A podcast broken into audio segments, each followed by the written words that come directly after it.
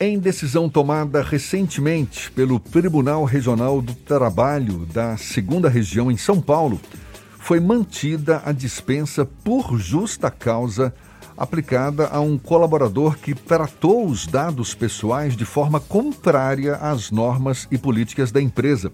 Ele tinha encaminhado para o e-mail particular uma planilha contendo informações de terceiros.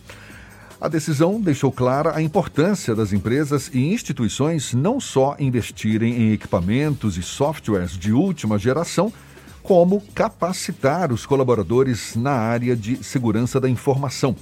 Mas a pergunta que se faz é a seguinte: essa prática cabe mesmo a demissão ou dispensa por justa causa? É sobre esse assunto que a gente conversa agora com a advogada especialista em direito do trabalho, Sara Carvalho nossa convidada aqui no Issa Bahia. Um prazer tê-la aqui conosco. Muito obrigado por aceitar nosso convite. Bom dia, Sara. Bom dia, Jefferson. Eu que agradeço a tarde, FM, a vocês pelo convite. Bom dia, ouvintes. Sara, é um assunto, no mínimo, delicado. Certamente há quem defenda dispensa ou demissão sem justa causa, num caso como esse. Qual a sua avaliação? Jefferson, essa decisão, ela surpreendeu a todos, né, e acendeu um alerta vermelho nas empresas e também para os trabalhadores sobre a forma pela qual eles se relacionam com os dados aos quais têm acesso. Né? Ela veio trazer mai, maior responsabilidade a todos que operam com dados. Em relação à dispensa por justa causa, ela é uma medida mais extrema, né? É, de, de a, aplicação de quando o empregado comete alguma falta, né? Porque existem outras medidas mais amenas, mas o tribunal ele foi que, que deu essa decisão, ele é, entendeu que essa, essa é uma medida mesmo que seja justa causa por ser uma medida extrema é, a um trabalhador que recebeu treinamento, né? Ele teve ele assinou um termo de confidencialidade, sabia que aqueles dados né, eram confidenciais, faziam parte da política de segurança de informação da empresa, então entendeu que realmente ele não poderia ter repassado esses dados sigilosos para o meio pessoal dele, pois tornaria acessível né, a, a outros. Eu acredito que muitas empresas já até adotam em contratos mais mais recentes, digamos assim, uma cláusula referente à segurança da informação, mas não é o caso de muitas empresas por aí, até porque esse assunto é, é relativamente novo, não é? Como é que as empresas devem se comportar no momento como esse? Investir na, na capacitação dos empregados e até, por exemplo, exigir um comprometimento formal no sentido de preservar a segurança dos dados? Qual o caminho seria? Sim, é, realmente esse assunto é relativamente novo, né? É, os contratos mais antigos não tinham essas cláusulas, mas os, as empresas podem é, adotar né, aditivos contratuais contendo essas cláusulas e também é, treinar seus, seus empregados é, a respeito da segurança dos dados e também entregar termos né, para que eles assinem, termos de confidencialidade. E sim, é, é preciso treinamento e é preciso também investir em tecnologia. Sara, nessa situação específica que o Jefferson citou, o funcionário usou o e-mail particular para compartilhar informações privadas da empresa, privativas da empresa.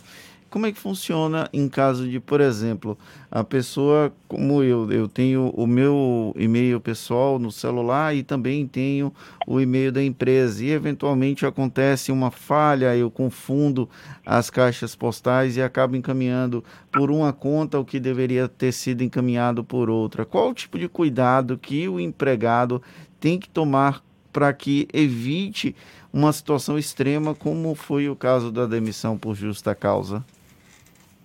É, nesse caso, tem, é bom que tenha né, plena atenção a respeito dessa questão, né? E caso aconteça esse exemplo aí que você deu de mandar pelo e-mail corporativo uma, uma informação é, pessoal ou vice-versa, é, quando a pessoa nota que isso aconteceu, ela pode né, se retratar é, e informar para a empresa que isso aconteceu, para que fique claro de que não, não agiu de má fé e de que é, enviar só um e-mail não, não teria grandes problemas, né? Só se você tivesse enviado é, informações sigilosas. Por conta disso, aí te, deveria se retratar, comunicar a empresa, né? E também ao, ao envolvido aquele dado ali, é, a pessoa que, que teve aquele dado violado, ela precisaria também de certa forma, ser comunicada, de que houve aquele equívoco, que, que já foi resolvido, de que já foi apagado, o destinatário já apagou, da ciência apagou aquele dado, isso é bem importante. Até, aquele, até onde aquele dado vai chegar, é bom que seja rastreado. Como identificar o conteúdo que ele tem, ele é mais sensível e que ele deve circular através de redes privativas da empresa e não deve circular em outras redes, por exemplo, é necessário que haja o treinamento por parte da própria empresa ou o empregado também pode ter a iniciativa de questionar o empregador sobre o tema? Sim, é importante também que se questione, até porque é uma, é uma, é uma seara nova, né? relativamente nova. Então, assim, as empresas estão se adequando ainda, mas é importante, sim, que, que as empresas informem que aqueles dados que, que a pessoa tem acesso, que a pessoa opera, é, que aqueles dados fazem parte da política de confidencialidade e da política de segurança de informação da empresa.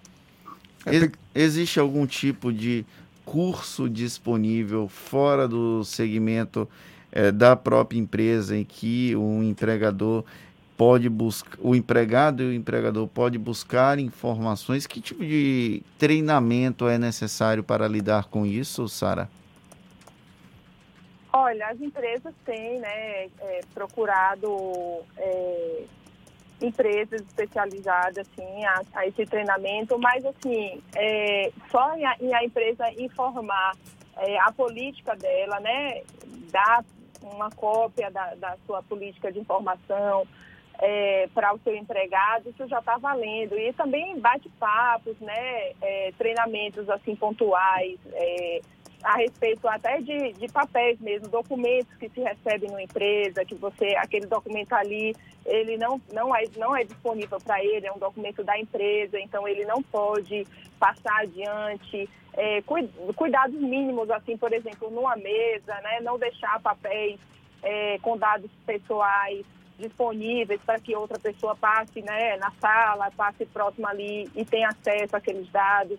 É, é um cuidado maior que deve se ter a partir de agora. É, eu queria pegar carona na pergunta do Fernando, porque seria possível a gente admitir que, em alguns casos, existe uma linha, uma linha muito tênue que separa exatamente o que são dados sigilosos e dados não necessariamente sigilosos, até em função da, da percepção subjetiva não é, das pessoas envolvidas ali no, no caso, e que poderia até ser usado como argumento para se defender num caso em que a pessoa está ali sendo acusada de ter, é, enfim, compartilhado dados que não deveria. Como, como é, lidar com essa questão? Cabe à, empresa, de fato, deixar bem claro o que, que é sigiloso, o que, que não é sigiloso e os funcionários terem também essa real percepção. É, essa linha tênue ela vai continuar existindo, não?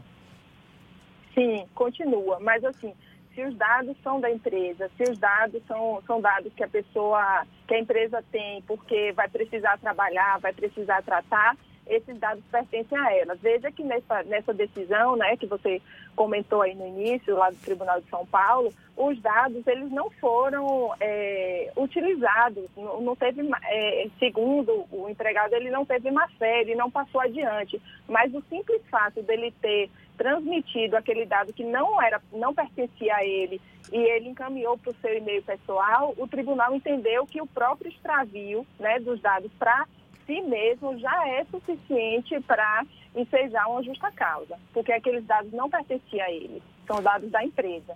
Então, assim, não, não precisa também que a empresa vai explicar, oh, esse dado é sigiloso, esse não é. Enfim, se são dados que fazem parte do, do trabalho dele, são dados que pertencem à empresa, não, não está à disposição do empregado. Mas é, eu acho que agora também os empregados é, ficam mais atentos e também voltem, questionem, questione a empresa, né? É, que termos aqui que, a gente adota como confidenciais, quais são, qual é a política de segurança aqui da informação, já que eu estou lidando com dados, porque ele também precisa receber essas informações. Essa decisão de São Paulo deve servir de referência para possíveis decisões futuras? Eu acredito que sim, eu acredito que sim. É, um, é uma questão relativamente nova, né? A Lei Geral de Proteção de Dados é uma lei de agosto de 2018, é, uma parte dela entrou em vigor agora em 2020, então assim, o assunto é bem recente, não temos muita jurisprudência no Brasil a respeito. A gente agradece a advogada especialista em direito do trabalho, Sara Carvalho, nos dando esses esclarecimentos. Muito obrigado, um prazer tê-la aqui conosco. Bom dia e até uma próxima. Um, um prazer, muito obrigada. Um bom dia. A gente lembra que essa conversa também vai estar disponível logo mais nos nossos canais no YouTube, Spotify, iTunes, Deezer e Instagram. Agora são 7h42 na Tarde FM.